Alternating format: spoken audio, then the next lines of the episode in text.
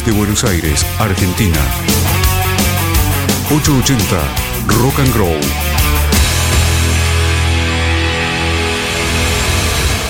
Muy buenas noches, sábado, finalmente, Fantasma en la Máquina número 22. 22, el loco. Ahí vamos.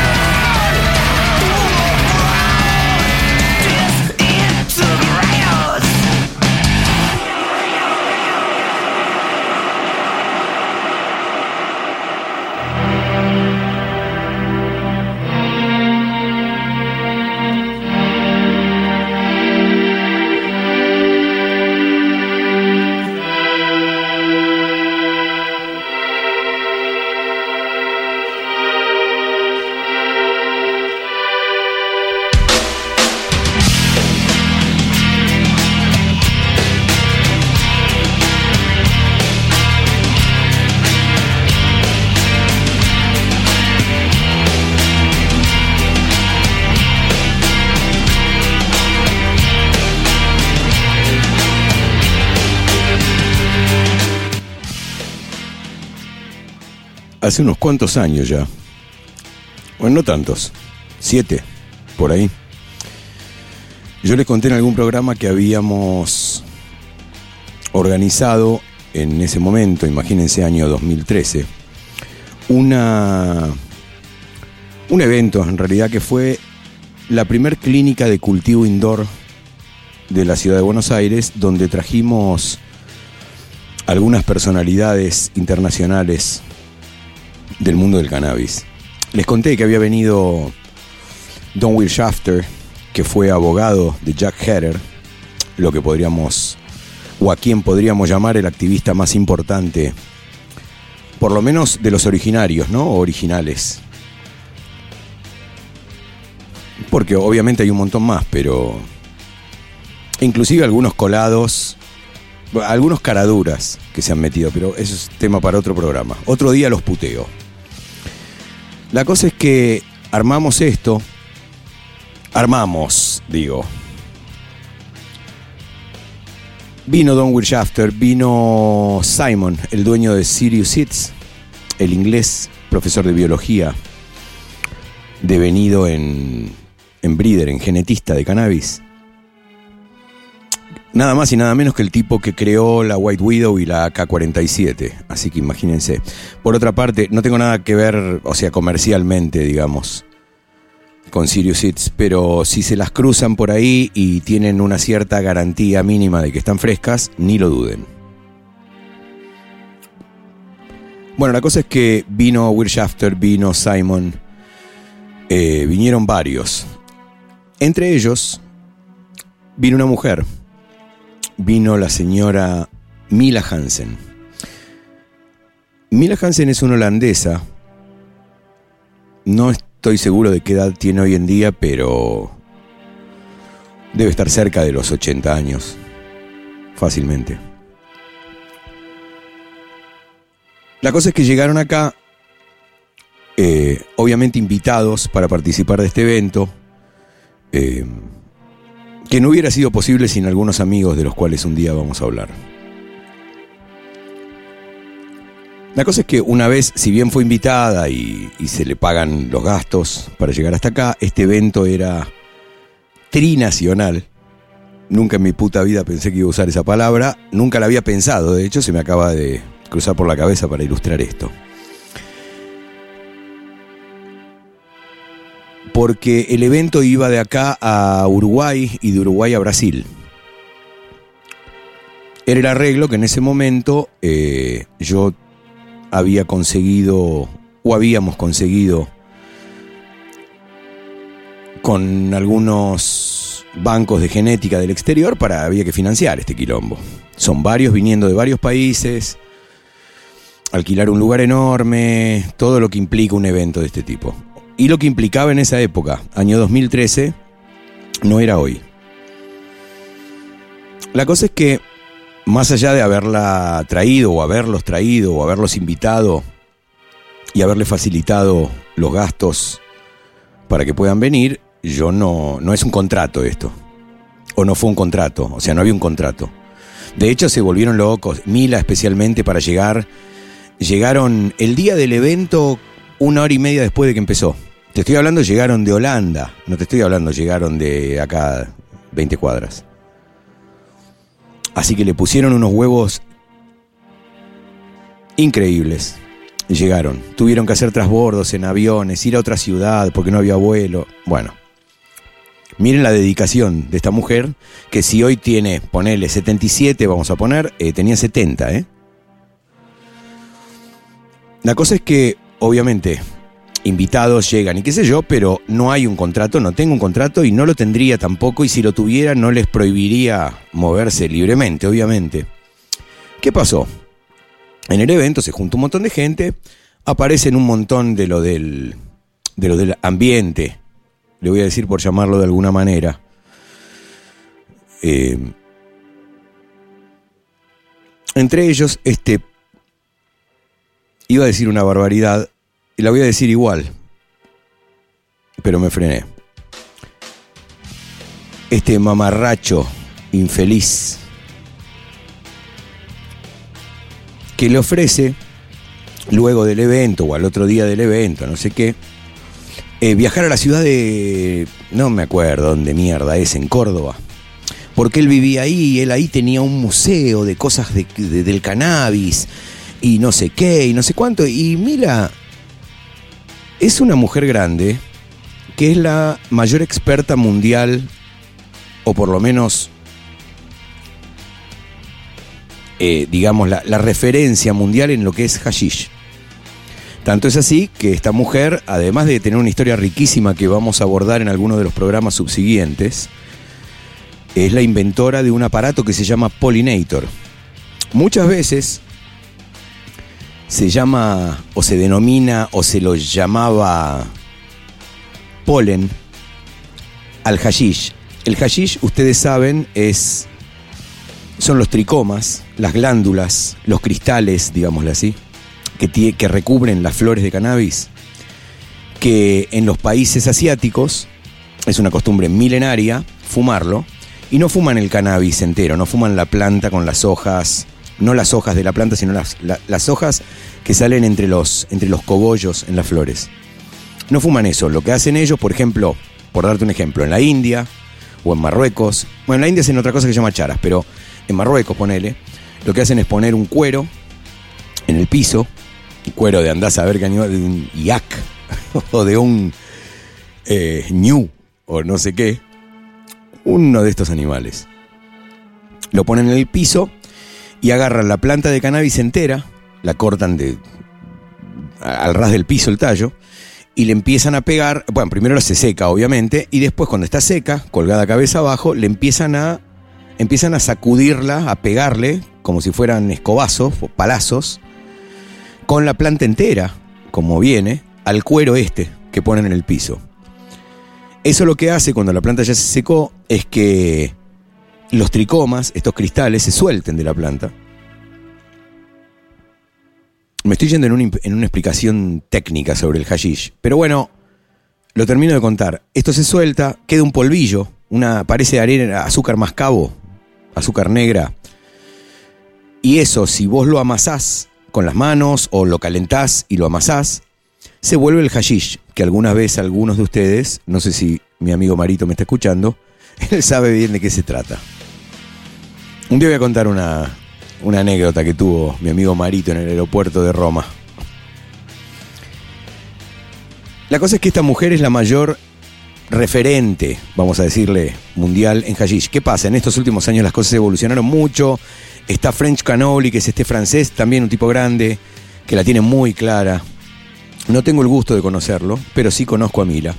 La cosa es que Mila estaba acá, se acerca a este personaje lamentable, ridículo, y le invita a ir a Córdoba porque él vivía ahí y tenía un museo del cannabis y qué sé yo. Y Mila una vieja hippie, vieja lo digo por, por antigua, no por vieja. Una antigua hippie, una hippie de toda la vida, dice, loco, a ver, me vengo desde Holanda hasta Argentina. ¿Cómo no voy a recorrer un poco? Obviamente, anda, no sé qué.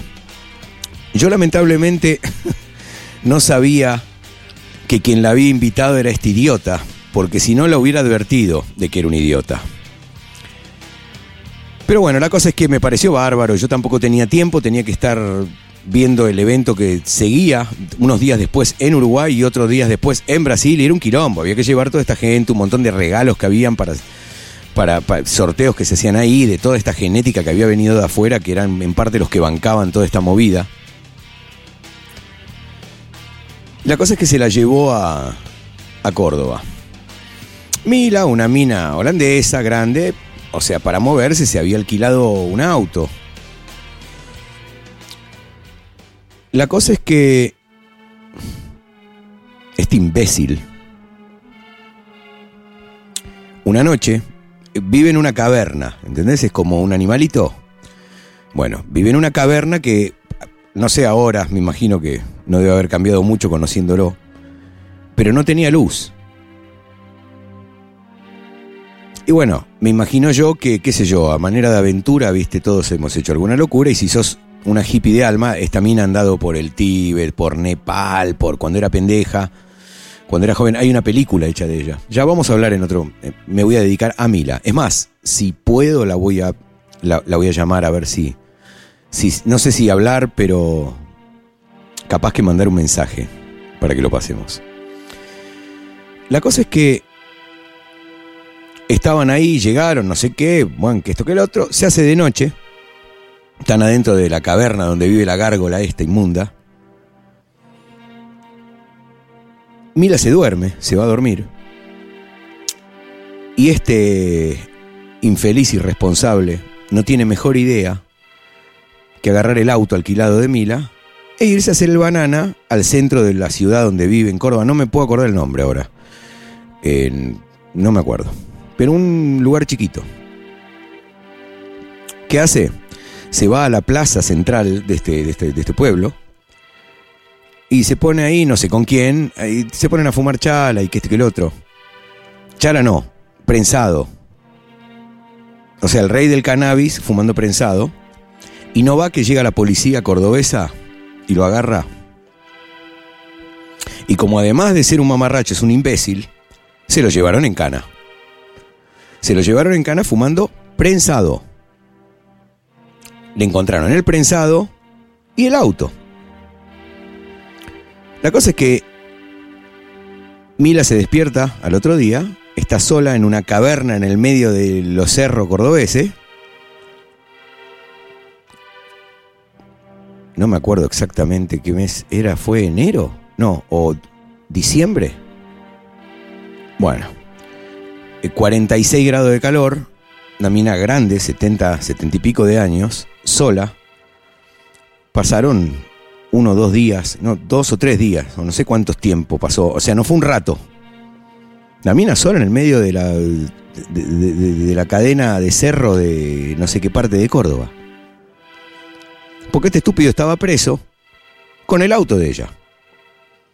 La cosa es que finalmente lo sueltan, vuelve, la mina recaliente, el auto no está, está secuestrado por la policía y la metió en un quilombo. Porque como el auto estaba a nombre de ella, el alquiler, terminó metida dentro de la causa.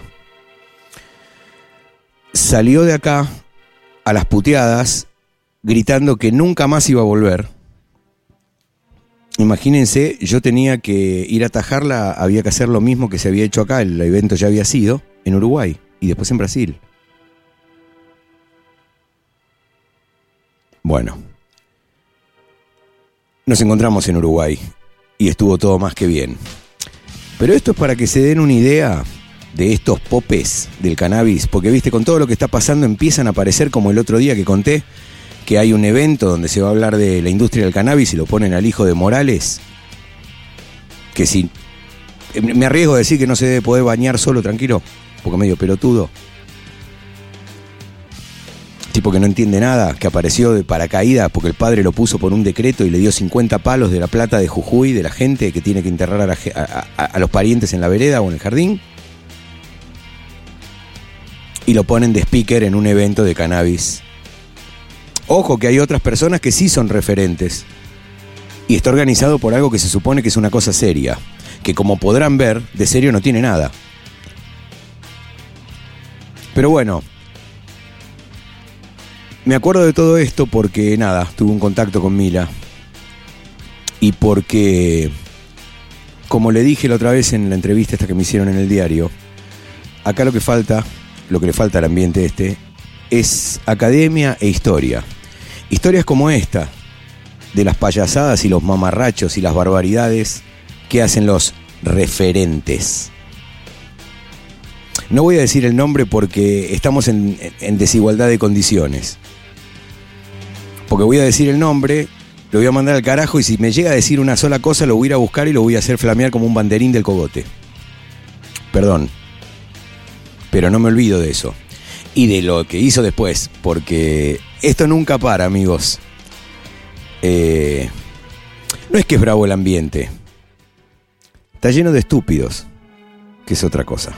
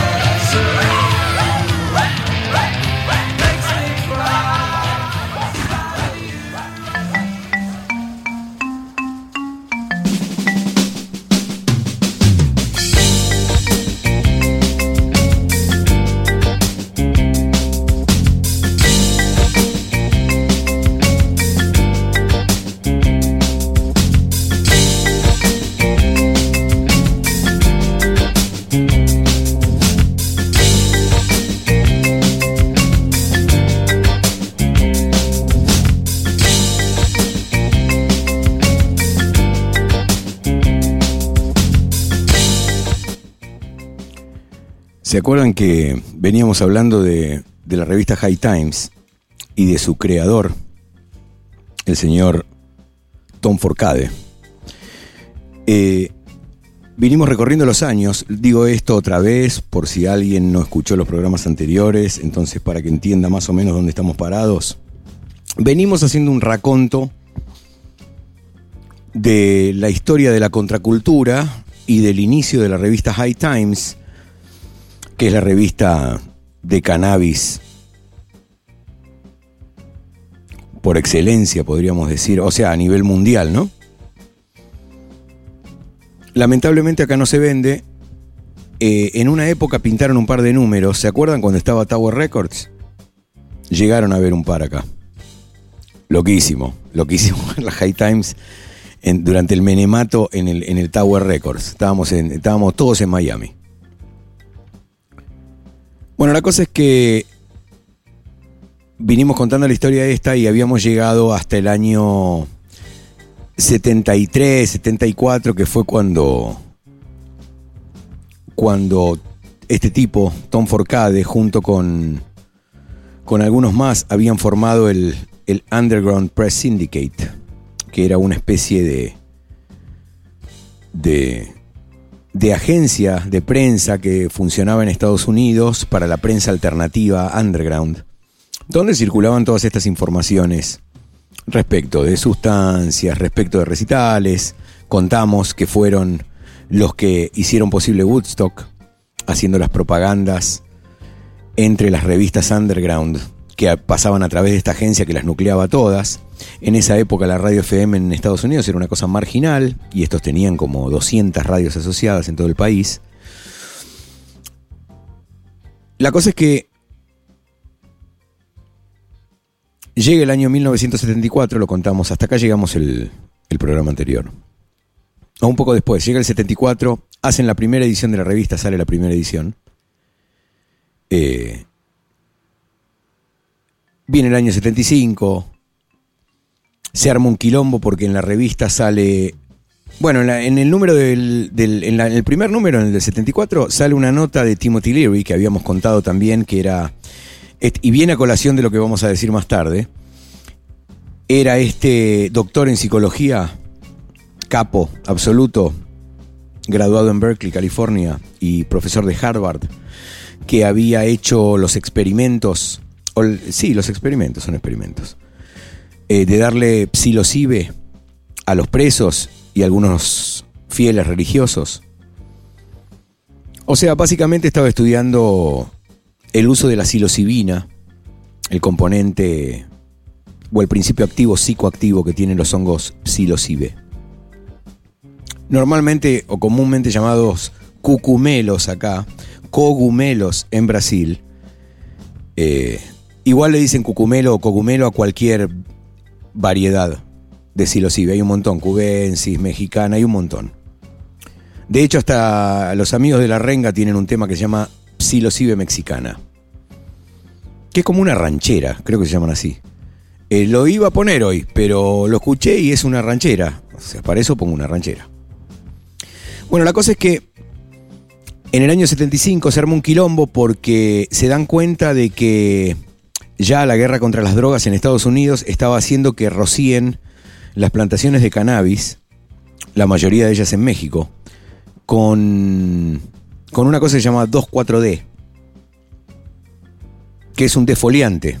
Después saltó, o sea, fueron a revisar las plantaciones donde rociaban esto y se terminan dando cuenta que usaban dos productos, 2,4-D y 2,4-T, que son el código de, del producto dentro del ejército, el código militar del producto. Y se enteran que rociando 2,4-D con 2,4-T, lo que se forma es el agente naranja.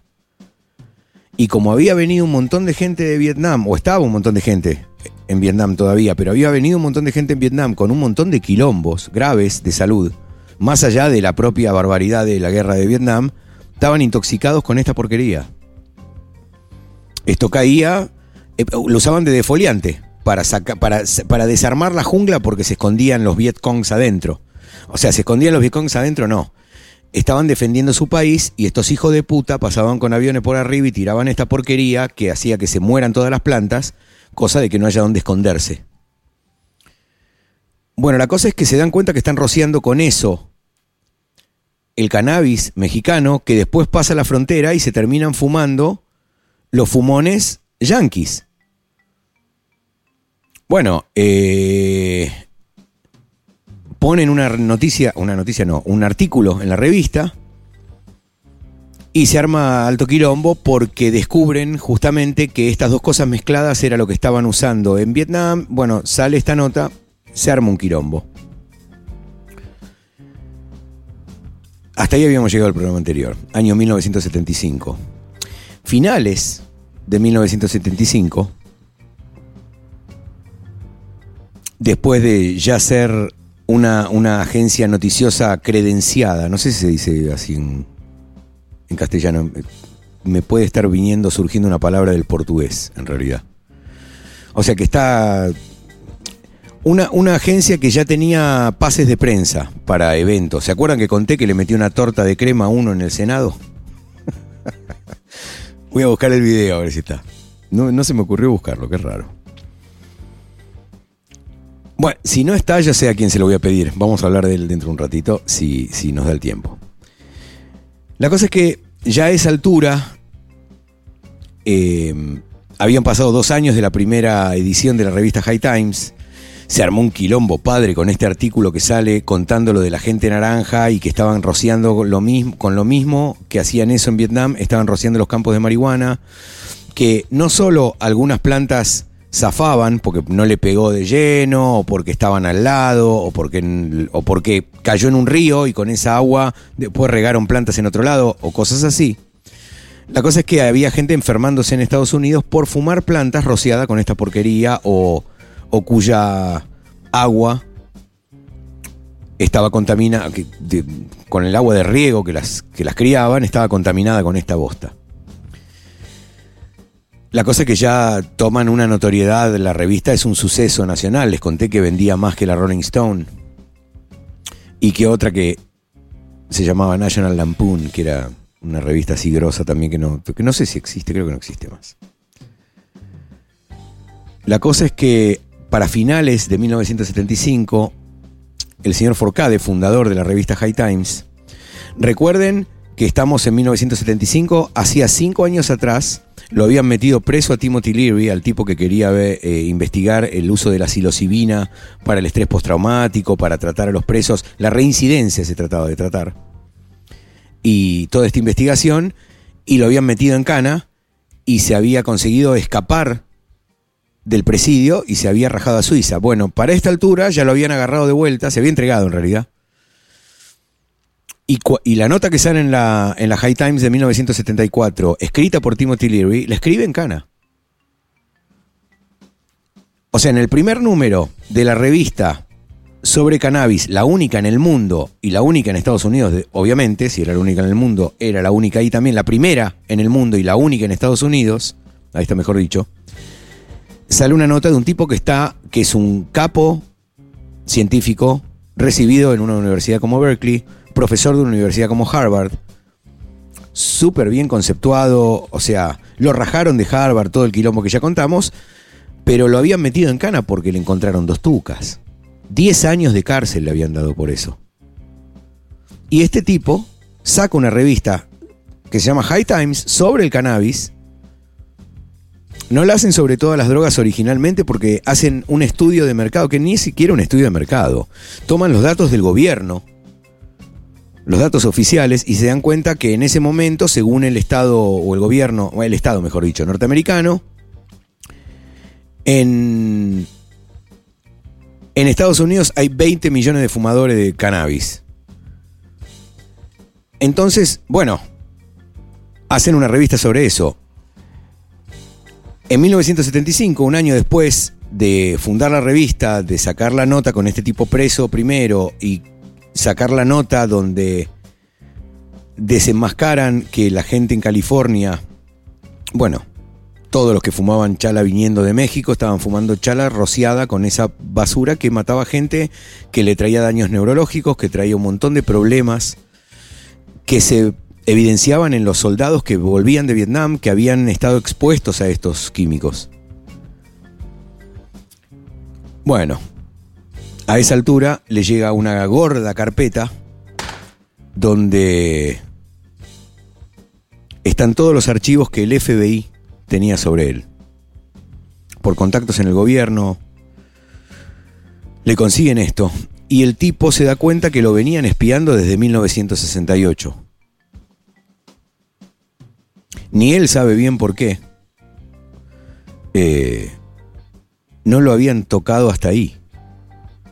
Porque se acuerdan que les conté que este tipo empieza, más allá de, más allá de ser un, un graduado universitario en administración de empresas y una serie de cosas, el tipo era lisa y llanamente un contrabandista de cannabis. Contrabandista digo, y no traficante porque lo que él se dedicaba a hacer era pasarlo por la frontera en avionetas. Porque era un maluco. 22. Porque no era una cuestión económica, no era una cuestión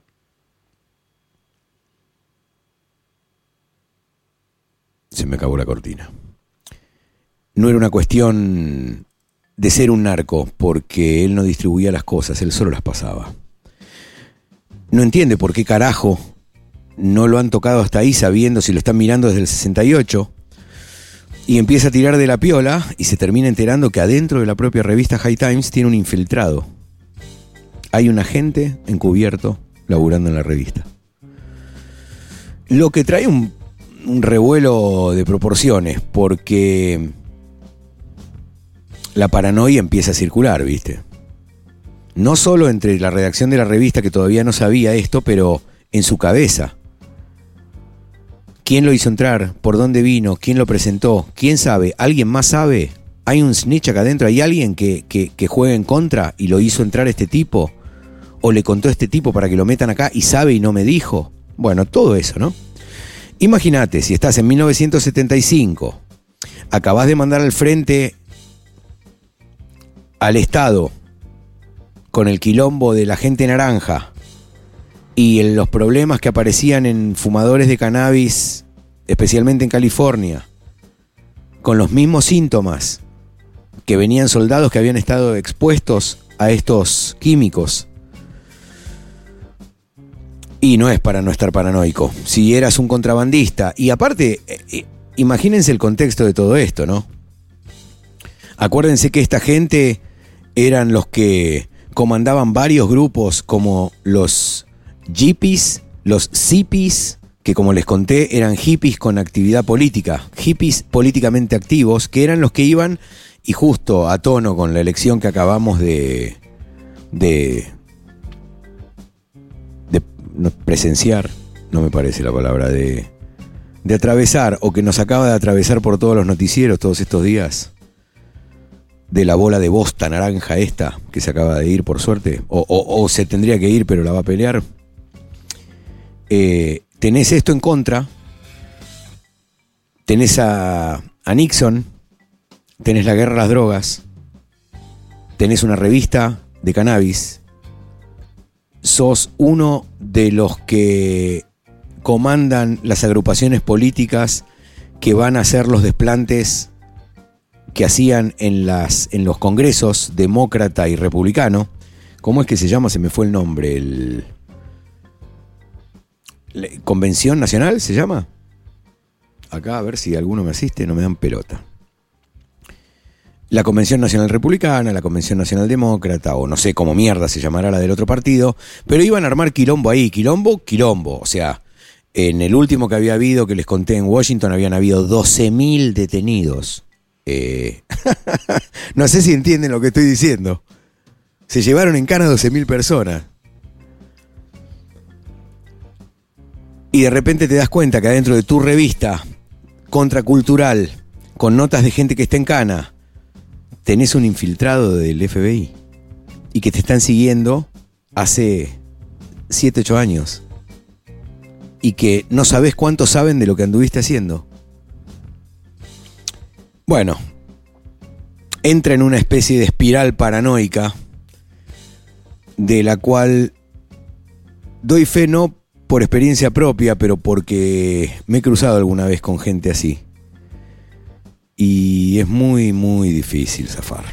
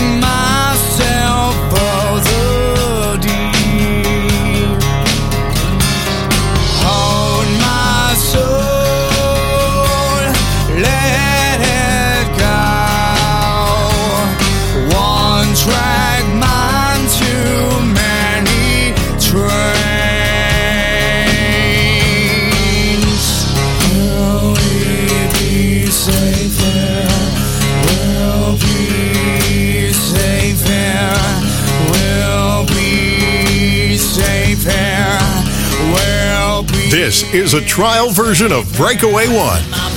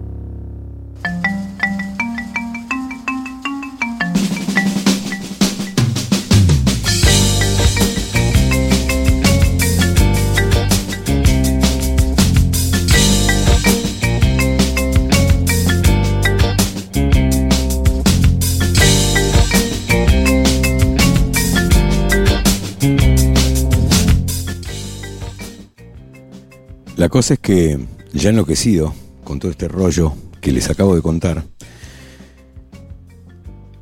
el tipo desaparece. Desaparece unos cuantos meses. Vuelve a aparecer por teléfono pidiendo, la revista ya era un éxito, vendía decenas de miles de copias, eh, había sido terminado siendo aceptada porque me imagino que el, el propio cagazo de que se la cierren debe haber existido todo el, todo el principio, ¿no?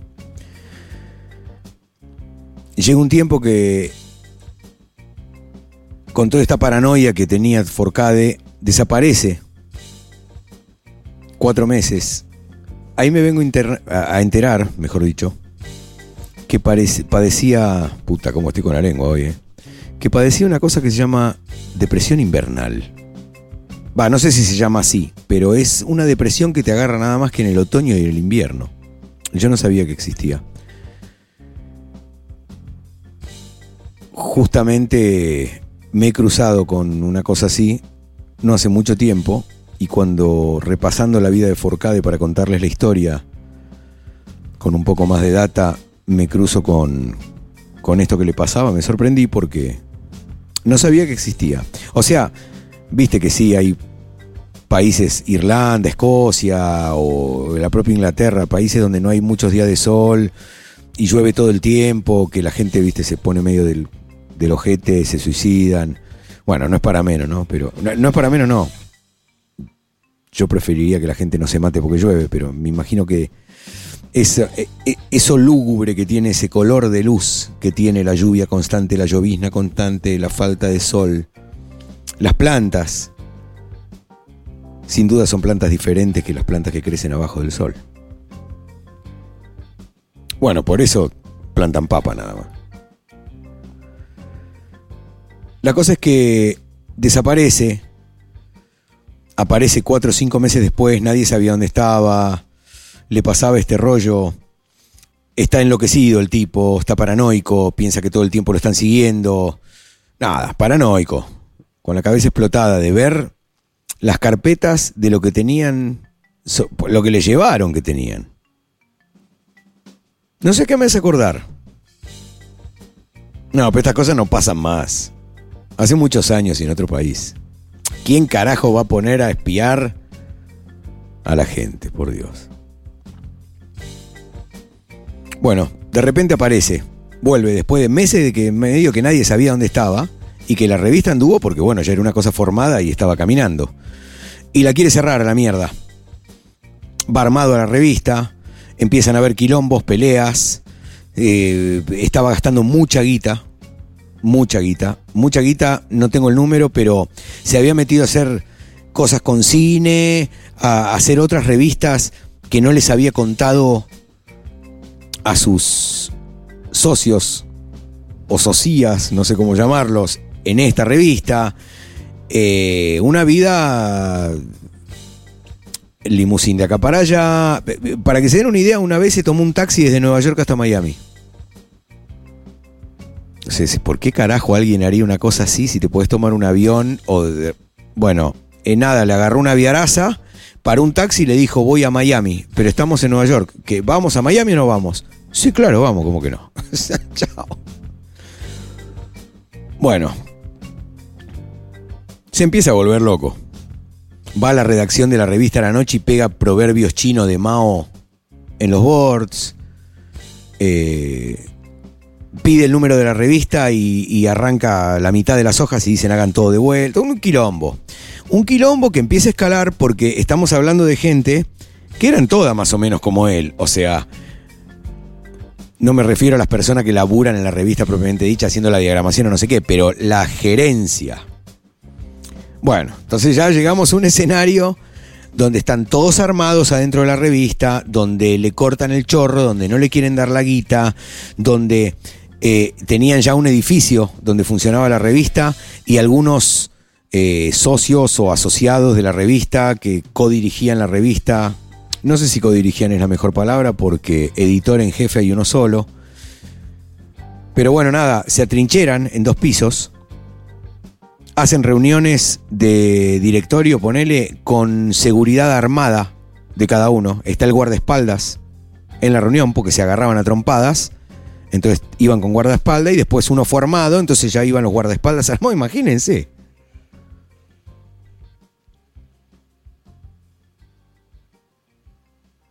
Bueno, en este contexto es donde empieza, no, no el final de la revista, pero el final, sin duda el final.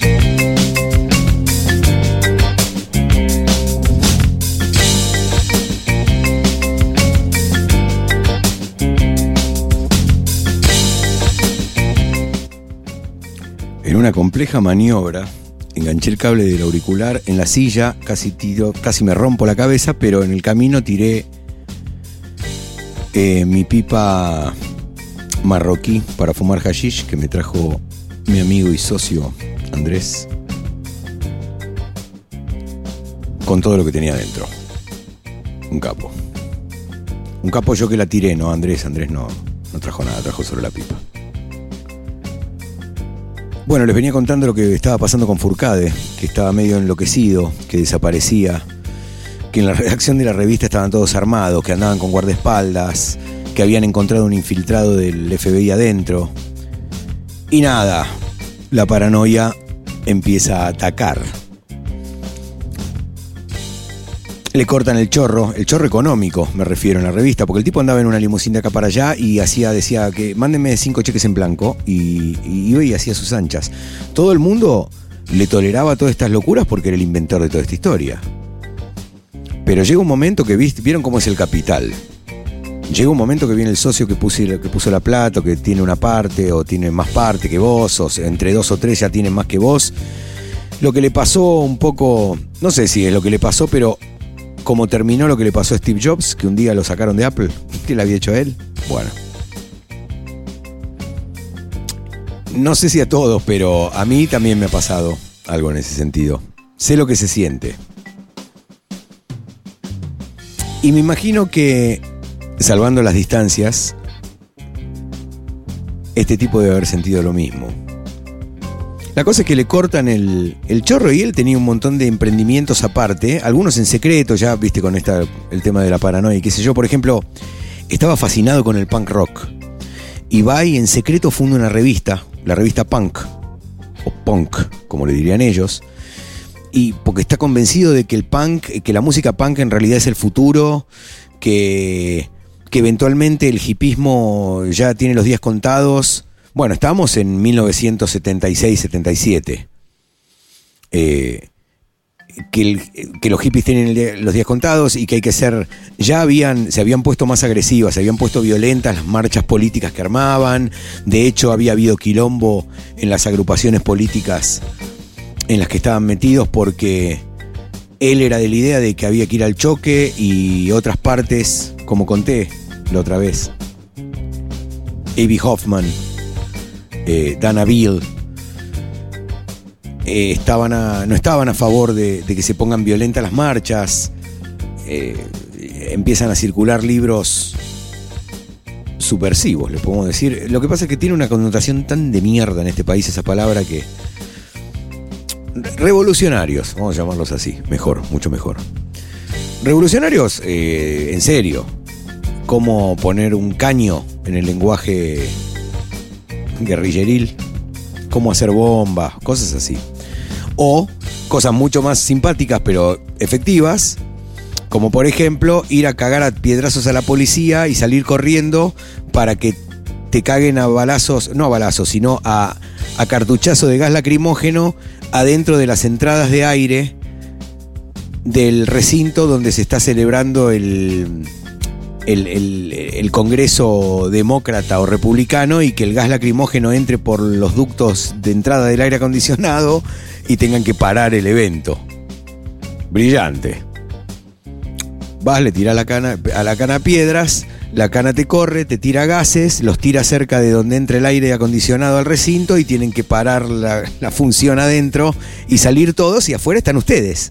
O sea, imagínate el quilombo. Bueno, cosas así. Y está enloquecido con esto del punk y no sé qué. Otra vez pega una de esas. eh, ¿Por qué estoy contando cosas tan detallistas como otra vez desaparece? Porque acá estamos hablando en cuestión de meses. Ya. ¿Ok? Venimos contando de a años y estamos bajando a meses. Corre el año 1977, le cortaron el chorro, todo el quilombo que conté. Funda la revista Punk, no tiene guita porque no le habilitan plata de la revista. Y vuelve a las andadas. Tanto es así que un día aparece en la redacción de la revista, embarrado con barro seco de varios días en la ropa, todo embarrado, con un maletín.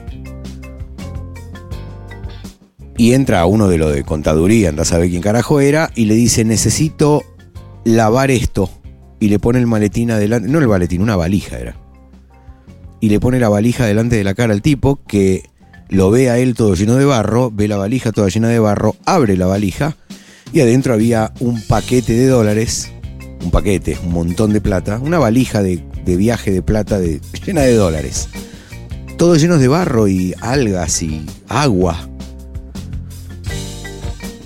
Y le dice, no, no sé si lo que me estás diciendo es que hay que lavar esto porque está sucio o hay que lavarlo porque no está limpio. Y le dice las dos cosas.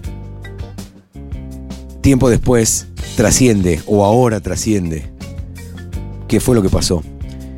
Fueron a hacer un deal en unos pantanos de no sé dónde garompa. No sé si el Mississippi o Florida, no sé dónde era. Y la cosa es que estos snitches que lo seguían lo habían marcado algo y habían avisado. Y viste cómo hacen, lo habrán visto en las películas, esperan a que estés en el medio del deal con las manos en la masa y te caen ahí. Quisieron hacer una cosa así, estos estaban haciendo este deal en un pantano, no sé, eh, estamos hablando de dos avionetas o dos hidroaviones que aterrizan en el pantano llenos de chala contra una valija. Llega con el avión, llega otro avión atrás, le dan la valija y aparecen estos muchachos.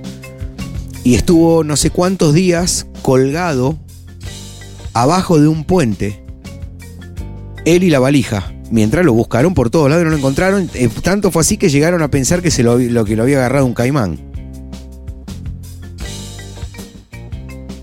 Bueno, cosas así. ¿Para qué quería toda esa guita? Porque le habían cortado el rostro en la revista y no le daban plata. Y paralelamente, a pesar de que estaba paranoico y que estaba medio loco y todos los quilombos que tenía, seguía haciendo cosas. Eso ah, para mí es impagable. Lo que les dije, funda esta revista en secreto, una revista que se llama Punk. Piensa que es el futuro y empieza, había, le gustaba mucho cierto tipo de cine y empieza a meter, cine medio documental y empieza a meter guita en cine. Tanto es así que es coproductor de una película bizarra llamada Cocaine Cowboys,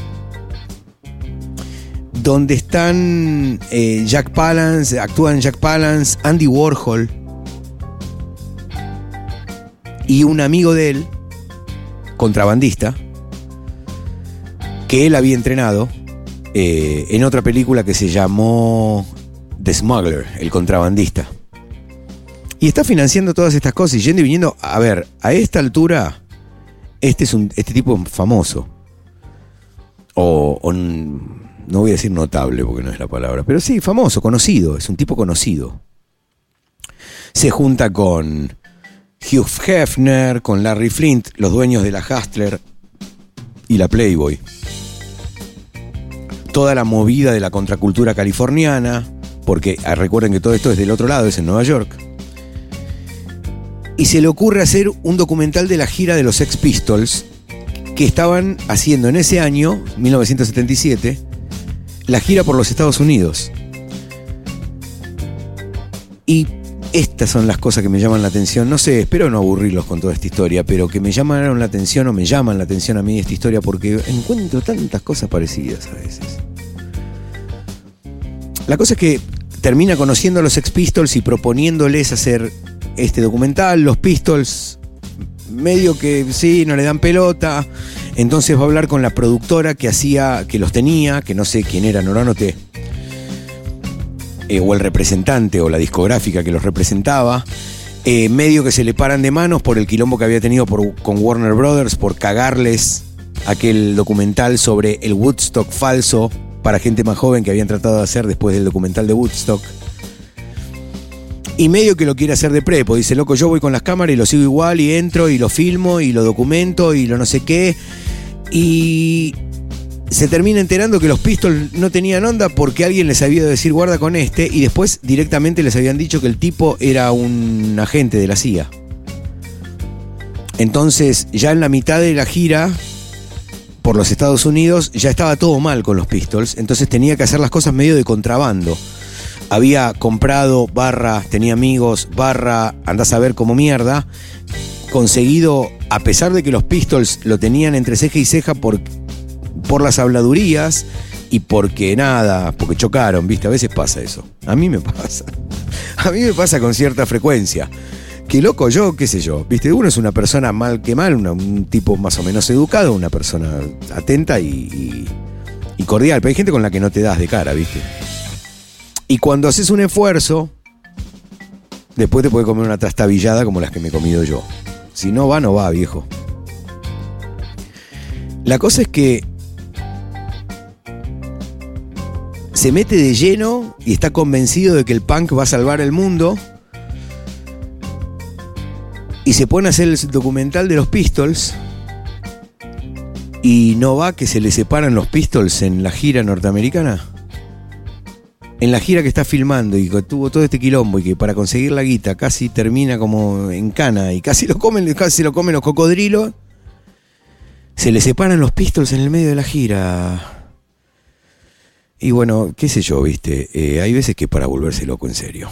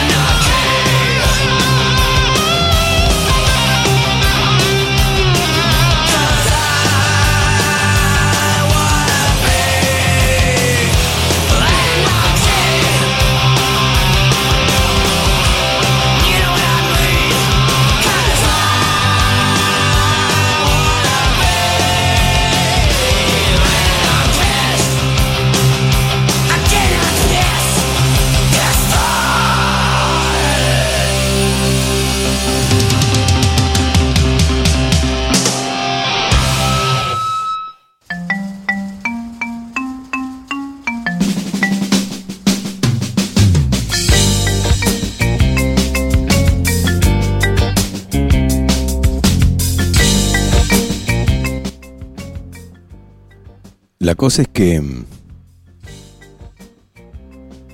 Otra vez estoy paranoico con esto de la cortina. Bueno, espero que se esté escuchando bien. La cosa es que. En el medio de la filmación de- del documental este de los Sex Pistols, se separan los Sex Pistols en la gira. En la gira norteamericana fue donde se separaron, que era lo que este estaba filmando. Y nada, todo va, va sumando, ¿no? Los quilombos, la locura, la revista, las corridas, la fama, la guita, los proyectos truncos, los hijos de puta diciendo que soy de, de la CIA o de la CIDE. Por eso hay cosas donde hago high five, ¿viste? Como con mi hija hacía cuando era chiquita con el fantasma de Furcade. Paf.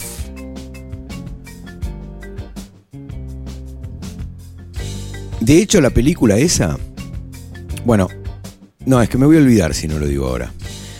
Eh, obviamente no se terminó porque la gira se, se separaron los Pistols y la gira no terminó, entonces la película tampoco. Pero unos años después, y lo voy a decir ahora, insisto, porque si no me lo voy a terminar olvidando, salió, en 1981 salió, eh, o, por lo menos parte de eso, que se terminó llamando DOA, que no sé qué o no encontré qué carajo quiere decir D.O.A. O sea, dice DOA, dos puntos, a right of passage, un derecho de pasaje o de circulación, algo así. No sé qué quiere decir DOA. En las cosas que leí me fijé, Wikipedia, esto, el otro no lo encontré. El filme está centrado alrededor justamente de la gira de esa de los Pistols de 1978, eh, donde se terminan separando. La cosa es que en marzo del 78, nuestro amigo Furcade, ya con esta revista andando a full y conocido y qué sé yo, firma un acuerdo con Larry Flint. Larry Flint era el dueño de Hustler, que fue otro, a ver, si vienen escuchando los programas, todo lo que conté de este pibe, bueno, imagínense una cosa similar, solo que el quilombo ahí no fue con el cannabis, sino con mujeres en, en bolas. Las primeras revistas de, de desnudos. No, es la, no, no sé si las primeras revistas de desnudos, pero por lo menos las primeras públicas. Públicas y masivas. Que obviamente trajeron su quilombo. Como siempre están los... ¿Cómo se llama el pelotudo este que anda con el con el feto de papel maché. Siempre me olvido el nombre. Y me sale el nombre de otro que se llama Bugallo, que tiene una cara de boludo similar a ese, pero no es él. Eh, bueno, no no- no me acuerdo. Ya me voy a acordar. En marzo del 78, nuestro amigo Forcade fil- firma un, un- acuerdo con Larry Flint, con el de la Hustler, porque Larry Flint manejaba la distribución de revistas. Entonces firma un acuerdo con él para distribuir la High Times con la distribuidora de Flint, porque ya había tenido quilombo con otras distribuidoras. Nada, voy a buscar a uno del palo, un transgresor, vamos a decirlo así, no como esta tarada de Viviana no sé cuánto, Viviana Canosa, que dice que es transgresora y toma agua mineral y hace que los padres pobres le den eso a un chico y lo maten. Sino transgresores en serio, no payaso como esta boba. La cosa es que después de firmar el acuerdo este con Larry Flint, había sido hace unos años el asesinato de Kennedy, todos lo recuerdan. Sale Flint, que estaba cagado en plata y loco como un trompo, y ofrece un millón de dólares. Estamos hablando del año 1978, ¿eh? Un millón de dólares era mucha más guita de la que soy, que es un montonazo igual, pero mucha guita ofrece un millón de dólares por datos que conduzcan al esclarecimiento del asesinato de, de Kennedy, de JFK.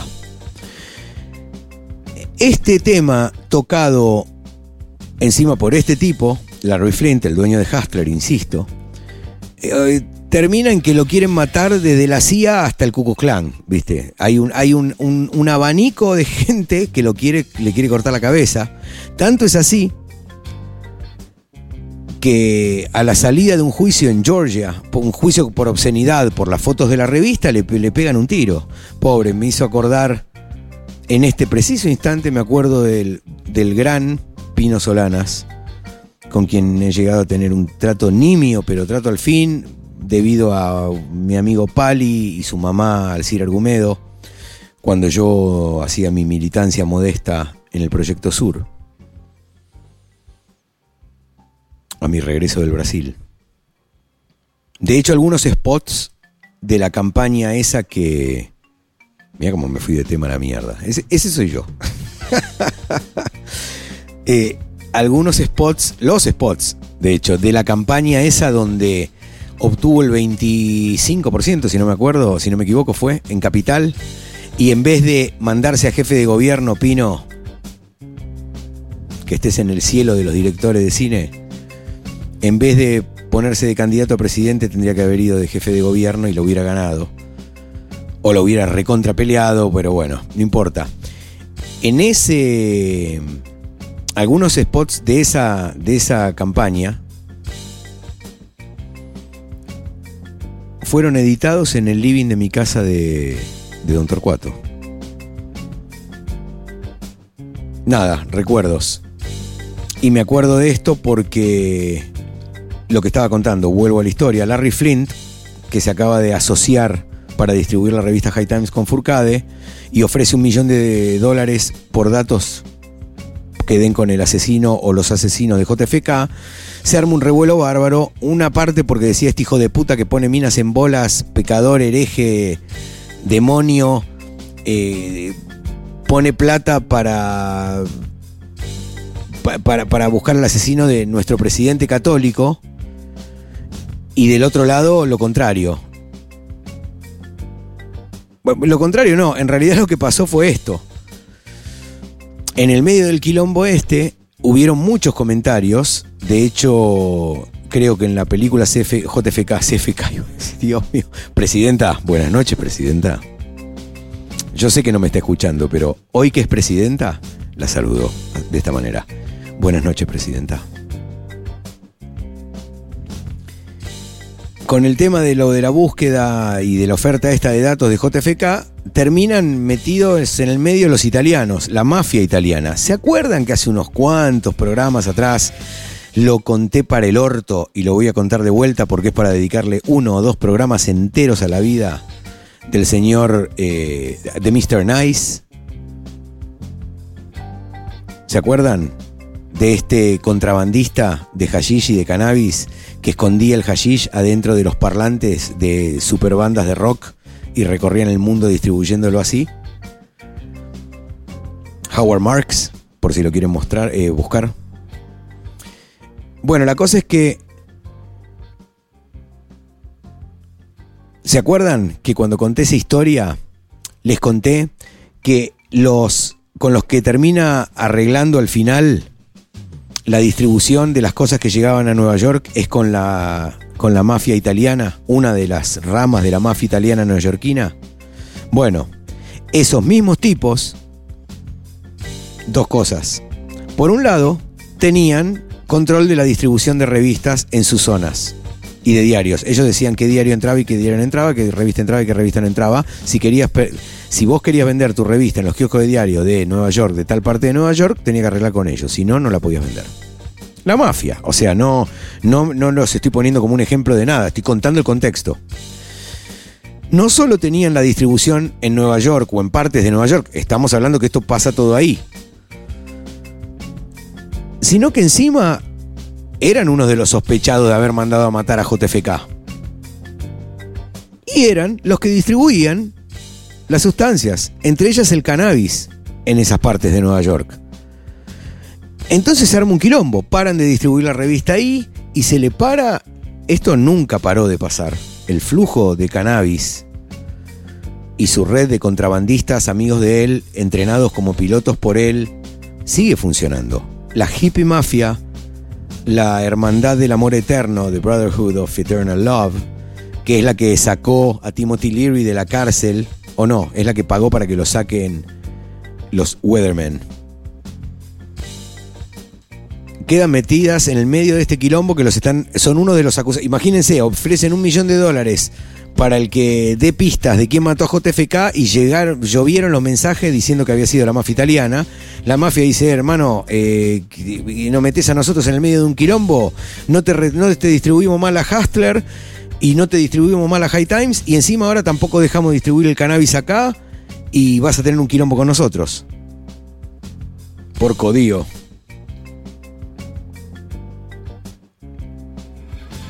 Bueno, en este contexto,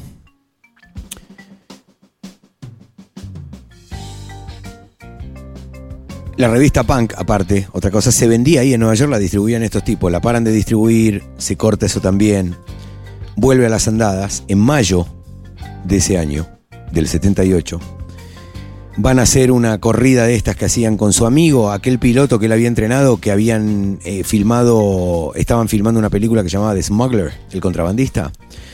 Y en una escena real, donde el amigo está volviendo, creo que de, no sé si de México o de dónde era exactamente, no me acuerdo, con una avioneta llena de chala, lo ve como pega contra un árbol y se mata.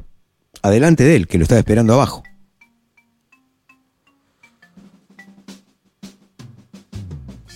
Bueno. En este contexto, un- una depresión galopante, coronada por haber visto a su amigo matarse adelante suyo, trayendo chala en una avioneta para que él pueda hacer los deals, para poder seguir teniendo guita para terminar las películas, el documental, la revista Punk y todo el tren de vida de semi-estrella de Hollywood que tenía este pibe.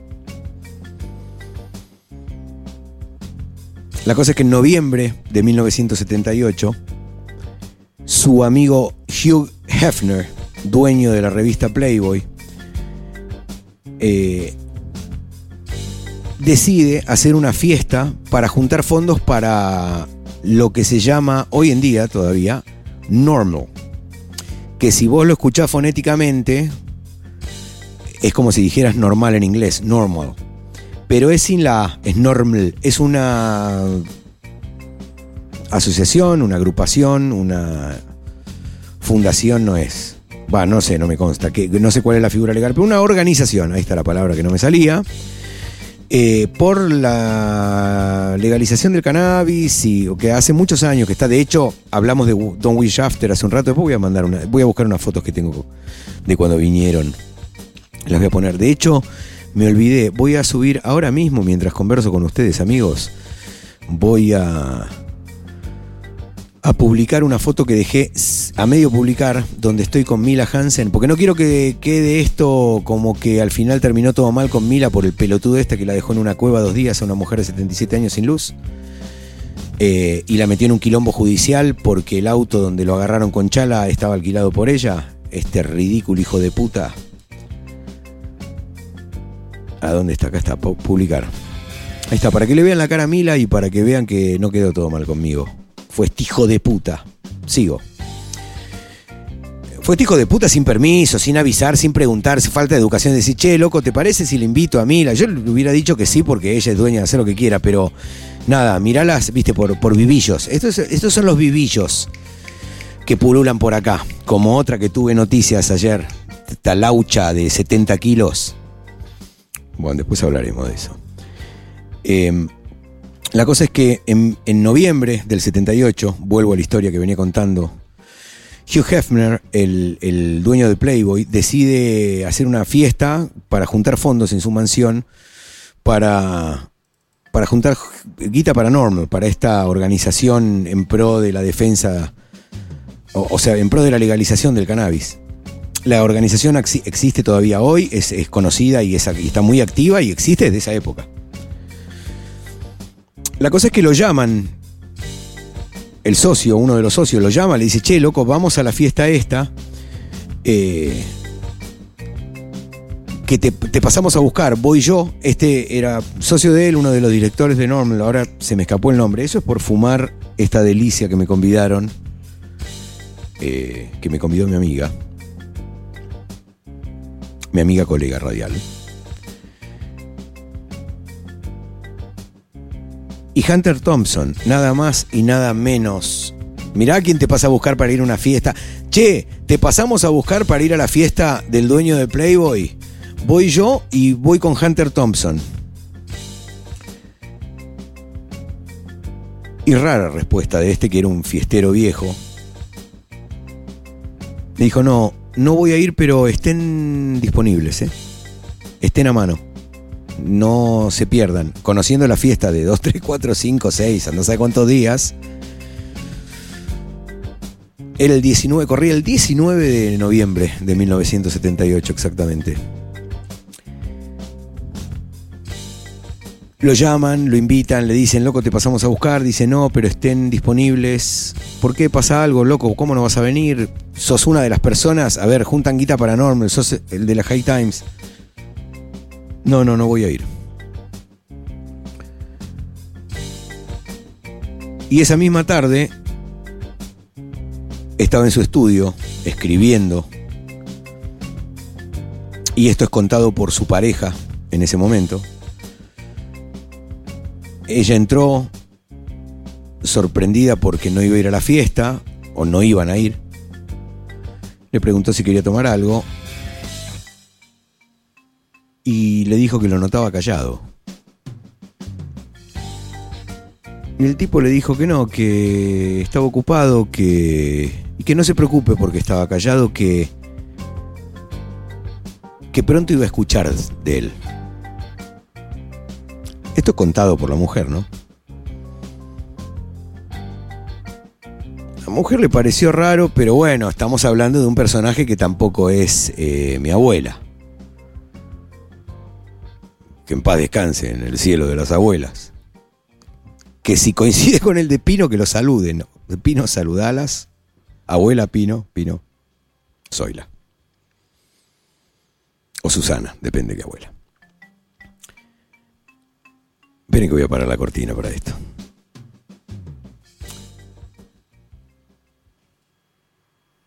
La cosa es que la mujer lo deja tranquilo en el estudio y se va pensando que raro que no quiere ir a la fiesta, que raro que que está tan callado. Y lo cuenta ella, le quedó retumbando el ya vas a escuchar de mí. Y sí escuchó, lo que escuchó fue un tiro. Un tiro que se pegó Forcade en su estudio con el mismo Colt 45 con el que había agujereado las tapas de la revista Orfeo y el símbolo de la paz que tienen impresa hacía unos cuantos años.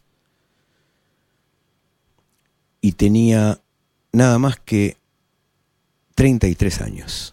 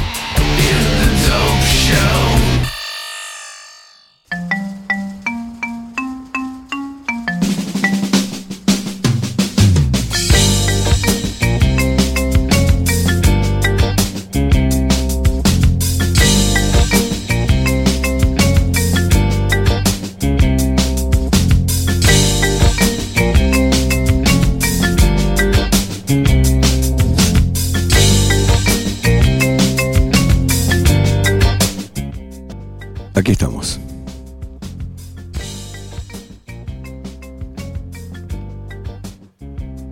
Nada, estos segundos de silencio a la memoria de Tom Forcade, que en ese 19 de noviembre de 1978 dejaba de existir.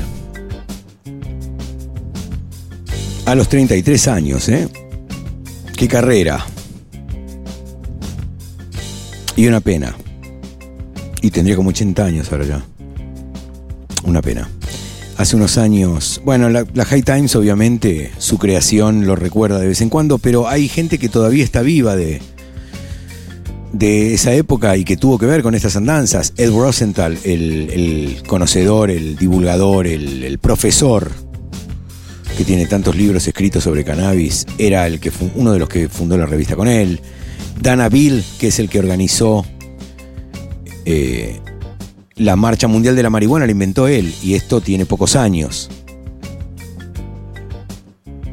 Perdón, déjenme acomodarme esto. Las pastillas de los anteojos, patillas, bien digo, me aprietan las venas de la 100 por los auriculares y no me doy cuenta y termino autoestrangulándome el cerebro. ¿Qué pasó con la revista después de este bardo? Bueno, obviamente siguió. Ustedes saben cómo son los intereses. Y aparte era un renegocio. Una revista que existe hasta el día de hoy, que tiene una tirada enorme. Pero ¿qué pasó después? Tenemos un rato todavía. A ver si la emboco y la termino justito. Pusieron otro editor en jefe, obviamente. Un garrón, creo que un par de números, o un número o dos números no salieron, o, No me quise meter en esa parte porque, nada, es, es como caranchear, ¿viste? Listo, loco. Se pegó un tiro. La revista siguió. Siguió durante unos años sin mayores ocurrencias, no es la palabra ocurrencia, sin, sin mayores sucesos destacables, digamos. Fue una revista más, divulgó un montón, siempre todo Estados Unidos, todo prohibido, no se puede fumar, no se puede tener, no se puede plantar, no se puede hacer semilla, no se puede nada. Sentencia de 20 años, a ver, así, por la cabeza, ¿eh? No es un chiste. Pero, freedom of, of speech, me costó esa, freedom of speech, es difícil. Libertad de expresión, bla, bla, bla, los derechos constitucionales, viste, y no les pudieron tocar el orto. Y salió la revista hasta que en 1988, como para darle una vuelta de tuerca o para... pa- En realidad no, ninguna vuelta de tuerca, para, para seguir con, con lo que había que hacer, porque, perdón, discúlpenme. Una de las cosas interesantes de esto es que esta vanguardia, es que esta gente que hizo todo esto, no paró en ningún momento, no se, no se, o sea, no se durmió, no sé si no se durmió en los laureles, pero siguió empujando el borde. Cuando ya estás establecido y ya te aburguesaste y ya tenés algo que podría haber sido un problema pero no lo fue y que podría haber sido underground pero terminó siendo mainstream y te está yendo bien y aparte que te va bien ya estás ya no te toca el culo a nadie ni con una caña hay que tener ganas de ir a pararse en el filo y a hinchar las pelotas de vuelta porque es atraer problemas viste y bueno fue así que 10 años después de la muerte de de Furcade de nuestro amigo Furcade el el director de la revista de esa época, que ahora me entró la duda, no me acuerdo si es Steven Hager o Steven Hager es el que hizo otra cosa que voy a contar en un ratito, también editor de la revista. En 1988 se celebra la primera High Times Cup, la primer copa canábica, de las que todos, o la mayoría de los que están escuchando este programa, no puede ser que no hayan escuchado hablar. ¿Qué es una copa canábica? Lo voy a explicar por si escucha tu mamá o tu germo que no fuma. Es básicamente un campeonato de cannabis donde los cultivadores presentan sus producciones, o, o una o dos o tres, depende la característica de la copa. Pero básicamente vas con tu frasco, con tus flores, y es un campeonato. Hay un jurado que prueba las flores, que les va poniendo puntaje. Esto por lo general dura un día entero o, casi todo un día.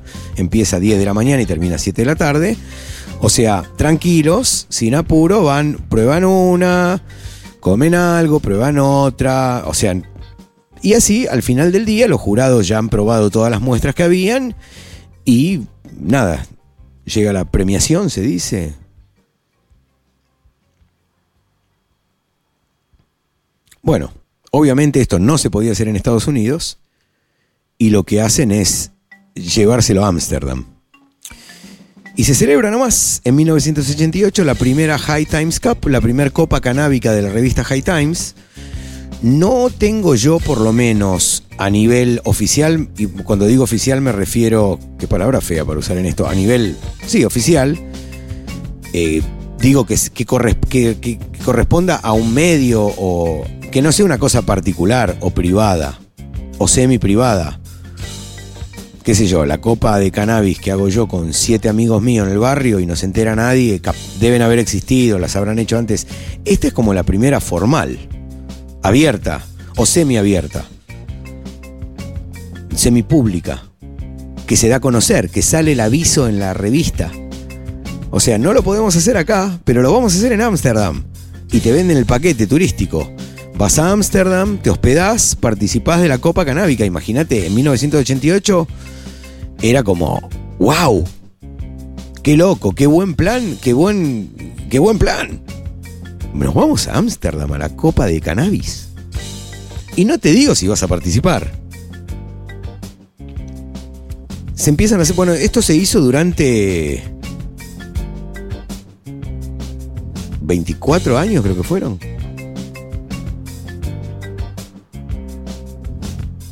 Sin parar. Siempre en Ámsterdam. Porque en Estados Unidos te cortaban la cabeza iban todos en cana a los 5 minutos. Si llegaban a hacer esto. Entonces lo fueron a hacer a Ámsterdam. Y esto ocasionó lo que después pasó en Ámsterdam con el cannabis.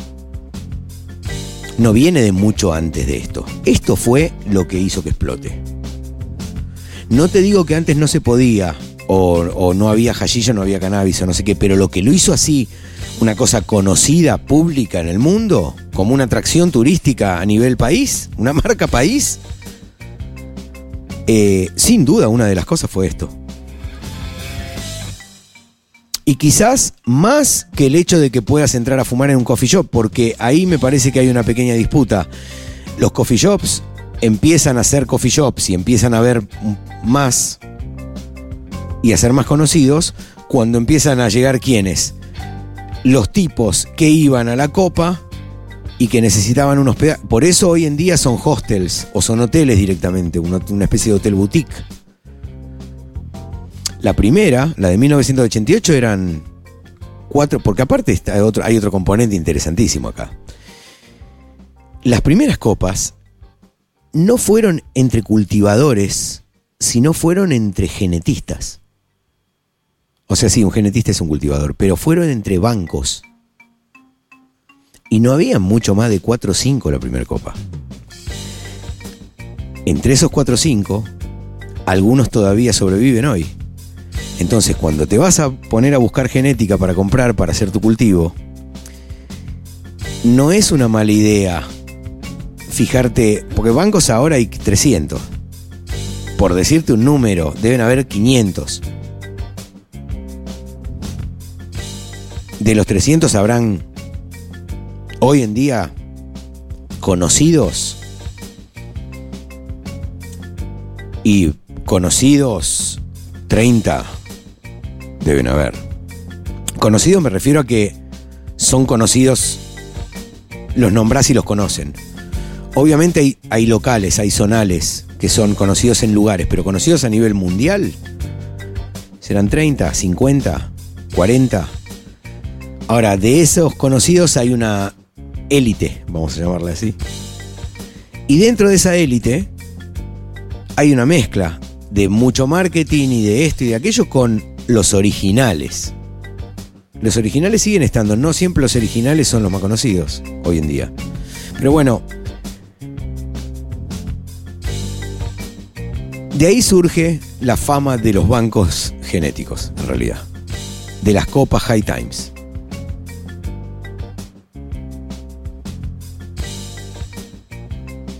La primera en 1998, donde participaban bancos como Sensi Seeds o Homegrown Fantasy. Esos de Homegrown Fantasy yo los conocí en una en una expo en Barcelona, en la Spanavis, que digamos fue durante años la expo no copa, sino expo más conocida del mundo. Hoy en día probablemente siga siendo la más conocida, pero sin duda ya no es la más grande porque desde que se abrió todo lo que se abrió en Norteamérica, y digo Norteamérica porque incluyo a Canadá, eh, ya hay expos mucho más grandes que esa, con mucha más gente, ni hablar. Pero bueno, me está raspando, me parece que me, tra me una lagartija o algo, porque si es una, una mosca es demasiado grande. Voy a buscar algo fresco para tomar. Mientras tanto los dejo con con los amigos de de Jamiroquai.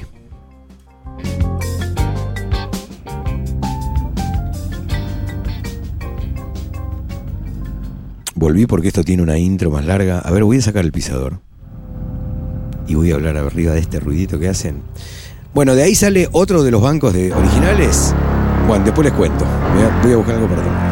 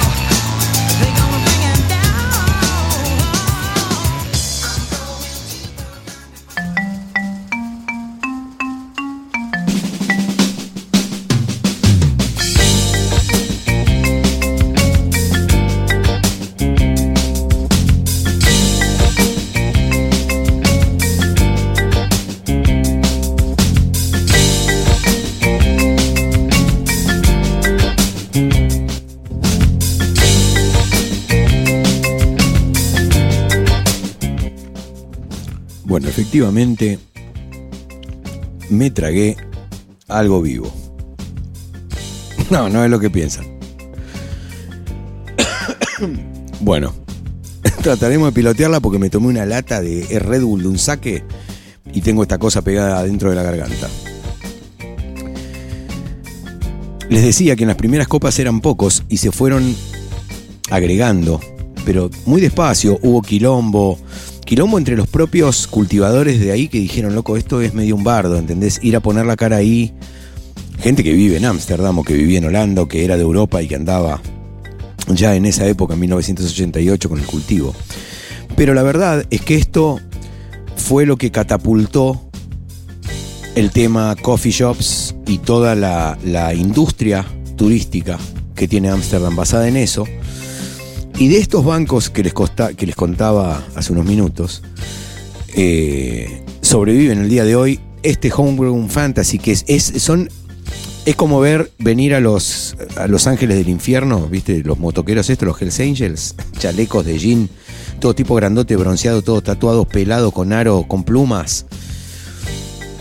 Son una cosa así, pero son holandeses y son gente grande ya. Yo la última vez que estuve con ellos, la última y única, perdón, no quiero hacerme el nada, quise decir la única vez, no la última vez, que estuve con ellos fue en 2014 en Barcelona y nada, son algo más. Las otras, los otros bancos de semilla parecen empresas, o sea, son empresas, pero parecen también.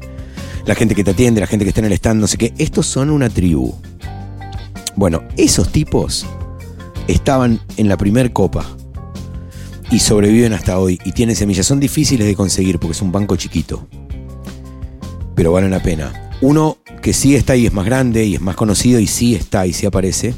De hecho, si cuando se levante el quilombo este, cuando llegue la vacuna de Rusia o de Oxford, o de China, o de donde carajo sea. Ah, y una salvedad, en uno de los intervalos, no me acuerdo cuál, intervalo, me saltó la ficha con la edad ahí.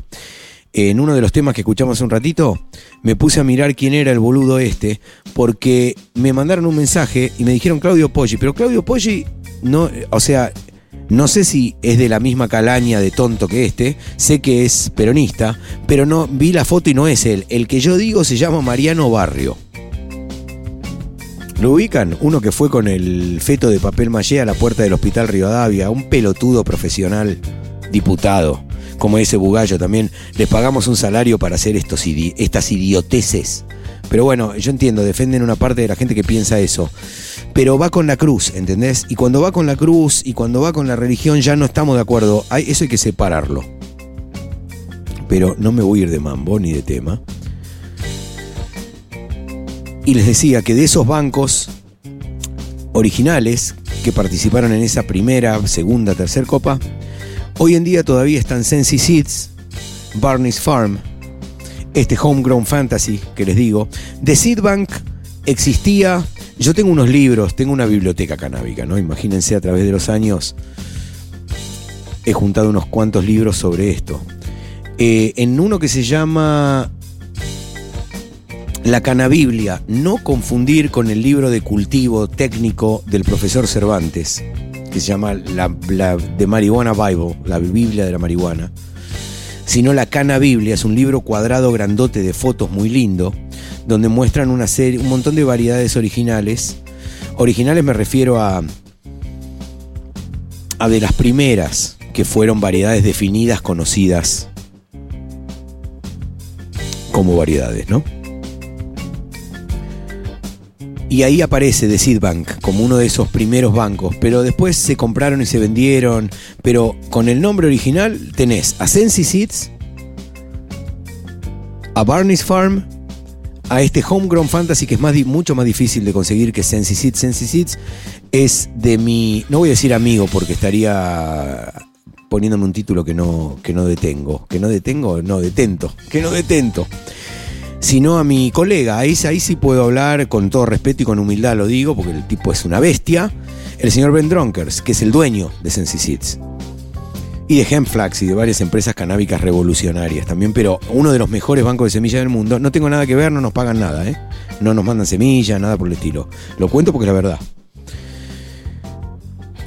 Todavía existe. Entonces, eso es- tómenlo como una referencia. Cuando querés comprar semillas y ves un montón de nombres, si ves Seeds, sin duda. Si ves Barney's Farm, o sea, Barney's Farm, se escribe, el campo de Barney.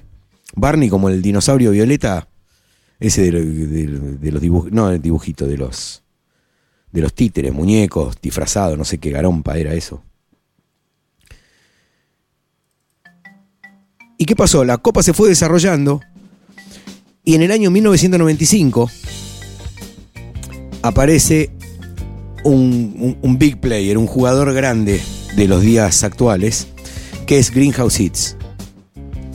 Arjan Roxham, también puedo decir amigote.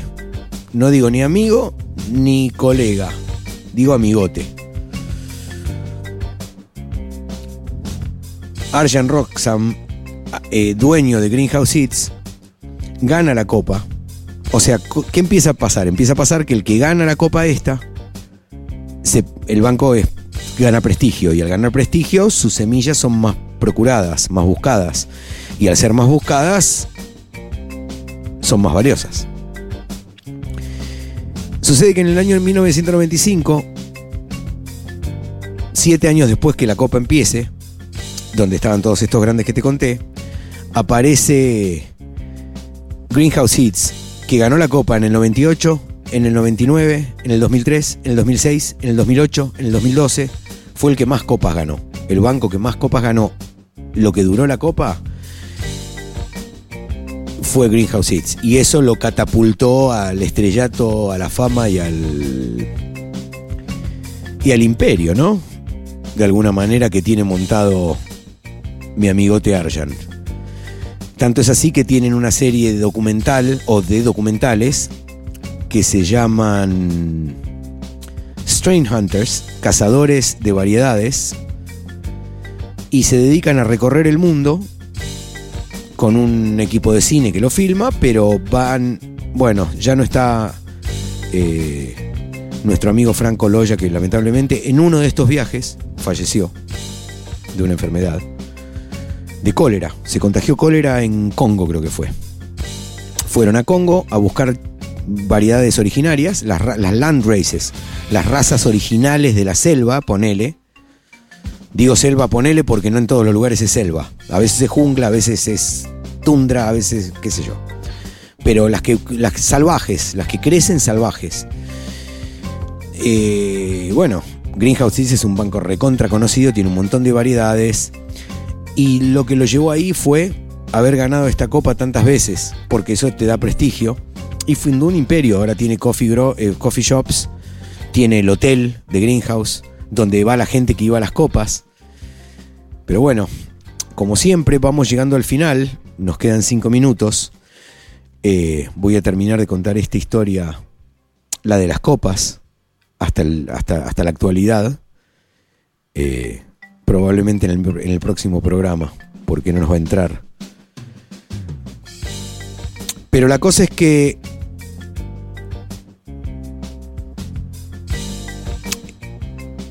y esto lo hago, lo hago una salvedad acá. Todos los años que se desarrolló la Copa, yo en 1998 estaba en.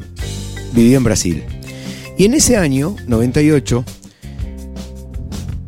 Chris Simonek, y seguimos hablando de la Copa, que la Copa la organiza la revista, que había fundado Furcade. Bueno, Chris Simonek, un reportero de la revista, edita un libro, o publica un libro, mejor dicho, que se llama en inglés Paradise Lost.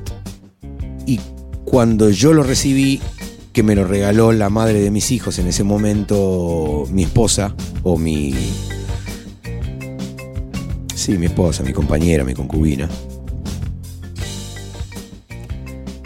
Como me lo regaló en portugués, se llamaba Paraíso na Fumaza. Paraíso en el humo. El título original en inglés Paradise Lost quiere decir paraíso perdido. En el 98, mientras se hacía esta copa, yo vivía en Brasil y sale este libro. Me lo regala Viviana y lo leo y creo que fue en el año 2000, 2001 o capaz 2002, no. Le mando un mail a Chris Simonek, este reportero de la High Times, que me responde.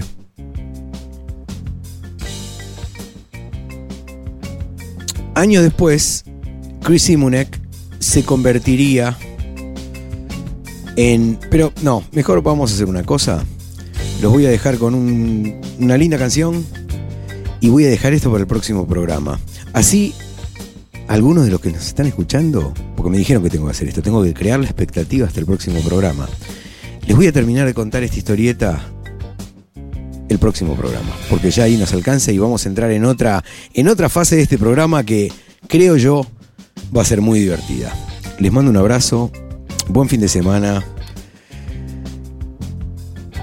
Se viene un programa interesante la semana que viene con lo que pasó en Estados Unidos. Ya lo leí, ya deglutí, pero quiero que asiente un poco más. Por eso le dediqué todo el programa a terminar esto. Le dedico este programa a Forcade, a Pino Solanas, a nuestro amigo Pelu y a la presidenta. Buenas noches, presidenta. Buenas noches, amigos.